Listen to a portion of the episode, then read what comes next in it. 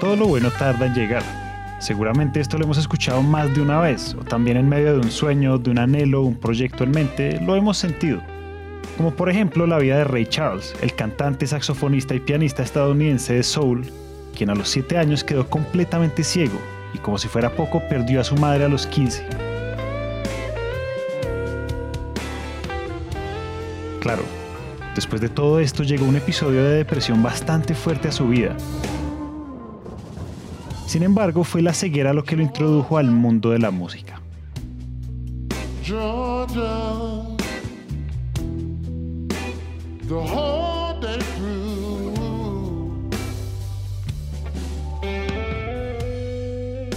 Estudió en una institución para ciegos y sordos y así logró dominar el piano y el saxofón. Y cantando de club en club empezó a ganarse la vida. Tanto así que más tarde se convertiría en una leyenda del jazz y el blues, ganando 12 premios Grammy. Entonces sí, aunque tarde pasen las cosas, igual llegan. Y esta lección de paciencia, por así decirlo, y tiempo para poder ver algunos frutos fue lo que pasó con la empresa de la cual hablaremos hoy.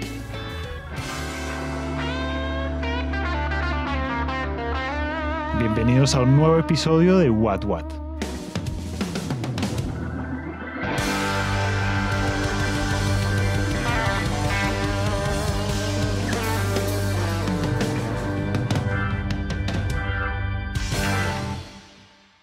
Soy ingeniero mecánico bolivariano de la Universidad Pontificia Bolivariana aquí en Medellín.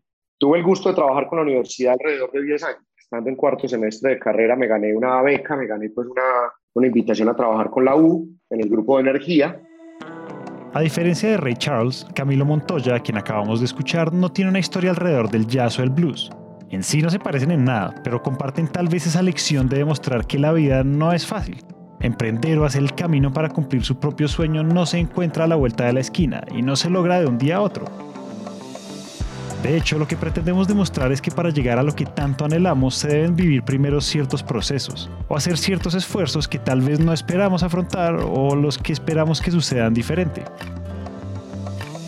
Entonces mi trabajo en la universidad durante esos 8 o 10 años fue, por un lado dar clase, en mis ratos libres, pero principalmente era hacer consultoría, ir a la industria, visitar una empresa durante 8 o 10 días y como un médico revisar con aparatos portátiles los signos vitales energéticos de esa empresa. Medir consumos por cada proceso, medir temperaturas,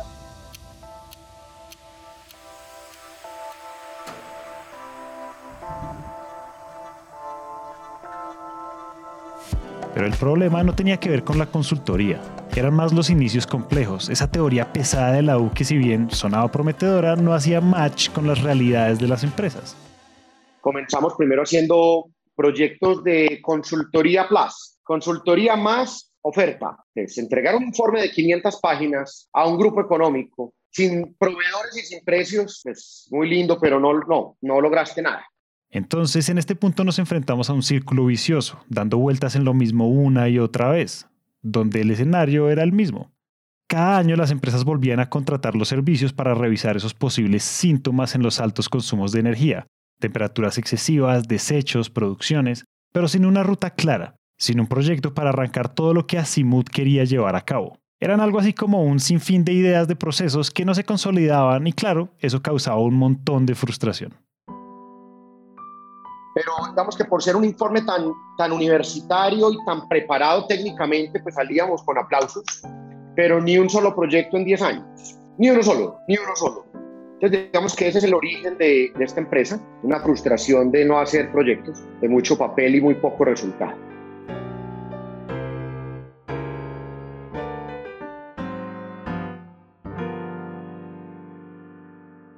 Sin embargo, luego de toda esa transición de consultoría, de comprar nuevos equipos y arrancar al lado de Santiago Uribe, socio y amigo de Camilo por más de 30 años, es cuando nace Asimut.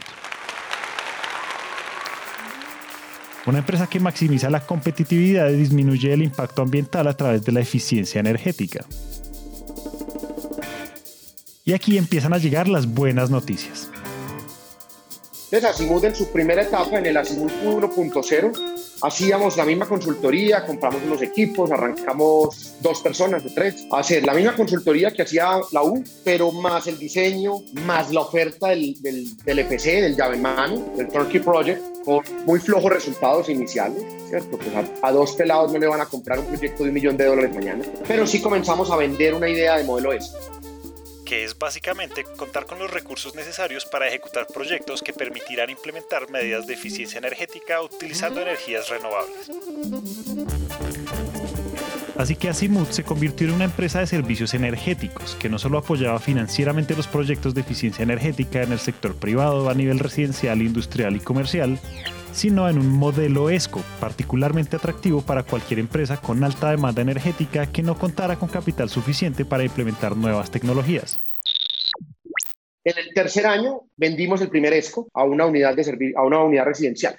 De tanto contar el cuento y de tanto viajar, por ahí alguno cayó y, entendió que podía cambiar la iluminación de su unidad residencial, que podía cambiar toda la iluminación sin poner CAPEX, sin endeudarse, y que Asimut era un modelo capaz de ponerle la inversión, hacerle los diseños, instalarle los bombillos y pasar de pagar 100 en la factura a pagar 50. Y al liberarse en esos 50, pues una parte de los 50 liberados eran para él y otra parte de los 50 eran para nosotros en un contrato de mediano plazo. Y así como Ray Charles ganándose la vida tocando de bar en bar,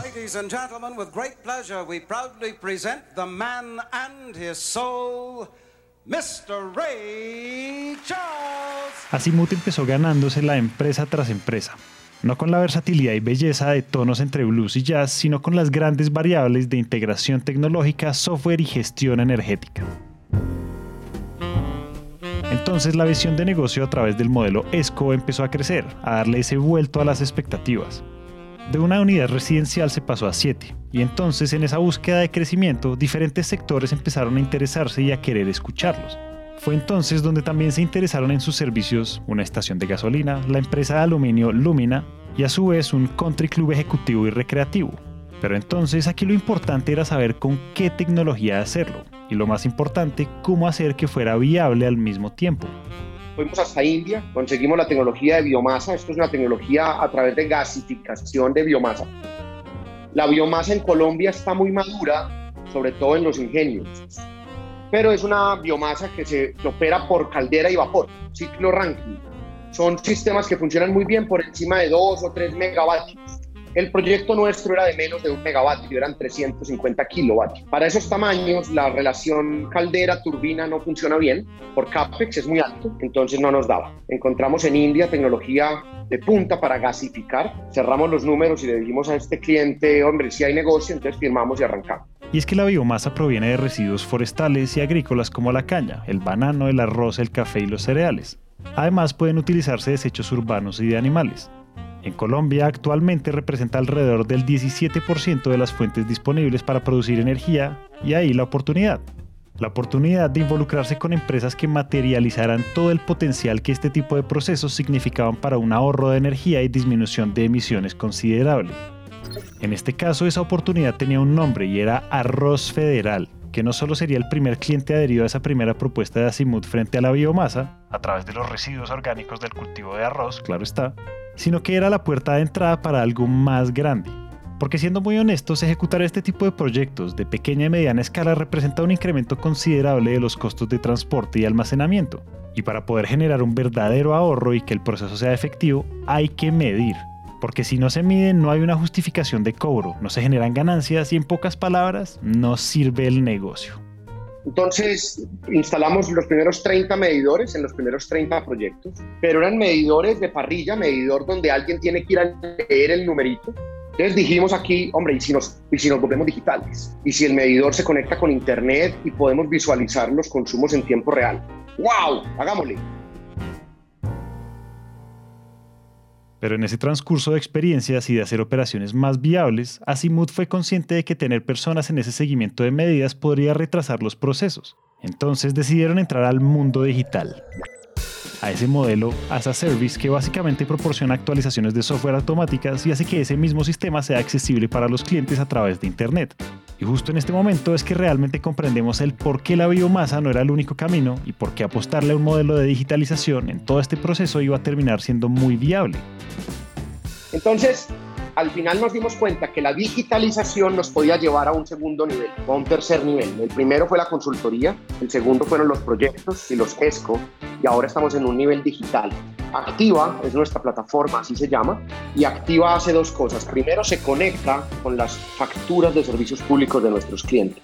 Y por solamente 3 dólares al mes, el cliente ya tiene acceso a su factura en un portal nuestro. Hoy ya manejamos más de 40 mil facturas en tiempo real. Nosotros en la base ESCO hoy tenemos alrededor de 80 clientes. 40 mil facturas y 800 clientes. Así que sí, esa idea de la digitalización y de tecnología ha sido la mejor opción desde entonces porque no solo le ha permitido a Simut tener una propuesta única en el mercado y en el sector de energía sostenible, sino grandes resultados y una eficiencia energética enorme en todos los procesos. Era algo así como una oportunidad no solo para mostrar el crecimiento, sino como en la historia de Ray Charles era ese momento perfecto para empezar a ganar uno que otro Grammy y empezar a posicionarse. Claro, no en la industria musical, sino en la energética y ambiental. Nos ganamos con conciencias una, una plata, un dinero, alrededor de 150 mil dólares de inversión del el gobierno para la digitalización de nuestro modelo. Sacamos un MVP, un mínimo producto viable, y funcionó el producto viable. Eh, comenzamos a medir por todas partes sin tener que viajar y los clientes nos empezaron a preguntar si era posible que les midiéramos la máquina del lado, aun cuando no tuviera proyecto con nosotros. Por eso, a hoy, Asimut ha logrado ser una empresa líder en energías renovables, no solo por haber pensado y estructurado una gran ventaja en consultoría, sino también porque ha sido un aliado fundamental para grandes empresas, desarrollando estrategias corporativas enfocadas en temas de eficiencia energética y de sostenibilidad. Según las previsiones de la Agencia Internacional de la Energía, AIE, la participación de las energías renovables en el suministro eléctrico global pasarán del 26% en 2018 al 44% en 2040 y proporcionarán dos tercios del incremento de demanda eléctrica registrado en ese periodo, principalmente a través de las tecnologías. Esas mismas que hoy permiten facilitar los procesos, mostrar avances, crear alianzas y fortalecer las prácticas sostenibles, para seguir llegando a más empresas y a más países alrededor del mundo. Sí se puede, el mensaje aquí más potente es que esto no es ni fairy tales, no son cuentos de hadas, pero que sí se necesitan dos elementos. Primero, empresas como Federal capaces de firmar esos MOUs. Segundo, empresas como Asimut que sean capaces de proponer esos IUs, esos MOUs, esos memorandos de entendimiento. O sea, que una empresa sea capaz de arriesgarse a hacer una ingeniería porque está convencida de lo que va a encontrar es un modelo disruptivo. Entonces, esa es nuestra historia. Hoy somos 85 colaboradores. Ya tenemos presencia en 30 ciudades. Estamos en un plan de expansión a 8 países. Tenemos un socio espectacular que creyó en nosotros, con concreto pues apostó en una pyme y hoy tiene una ESCO muy linda. El año pasado nos ganamos el premio Andesco a la eficiencia energética. Andesco es la Asociación de Empresas de Servicios Públicos del país y hace seis versiones viene premiando iniciativas de ahorro energético. Y esta es otra prueba de lo que le permite a Simut ganar premios y posicionarse en el sector de energía como una de las mejores empresas es tener ideas convergentes, es crear ese modelo viable de sostenibilidad en el mercado y apostarle a un planeta y a un ecosistema mejor para el presente y para futuras generaciones. Adicionalmente ha logrado a la fecha más de 20 millones de dólares en ahorros, más de 35 mil toneladas de CO2 evitadas y una conservación natural que equivale a plantar más de 570 mil árboles. Todo esto se ha logrado gracias a la versatilidad de todo lo que es Asimov y esos objetivos clave de ahorrar en la factura de los servicios, a controlar la operación, a sustituir equipos por tecnología de punta y a producir energía a bajo costo. Estas empresas funcionan porque hay talento humano. Esto es un negocio que necesita mente, que necesita creadores, que necesita ingenieros con una capacidad y una terquedad de hacer que las cosas sí pasen. Y hemos contado aquí en esta empresa con talento en todos los niveles, sí, yo creo que aquí hay dos temas, tecnología, pero recursos humanos. Un tema de talento desde la junta arriba hasta el técnico que va y se mete porque lo apasiona la transformación energética colombiana.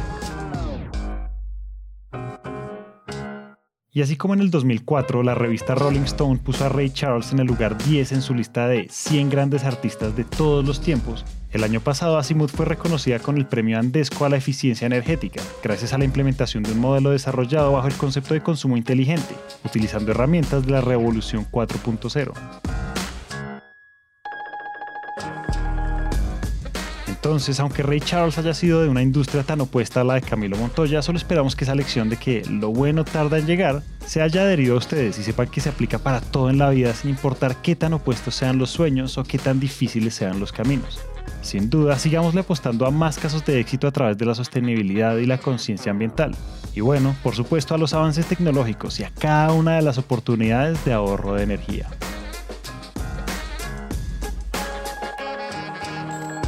Hasta acá llegamos hoy. Esperamos que este episodio haya prendido el bombillo de las ideas y si les gustó lo que oyeron, los invitamos a dejar una reseña de 5 estrellas en Apple Podcast o a seguirnos en Spotify. A Camilo Montoya le damos las gracias por compartir su experiencia y sus historias. Si están interesados en conocer más sobre soluciones energéticas, los invitamos a que nos sigan en nuestro LinkedIn Empresas Gasco Unigas Vía Gas.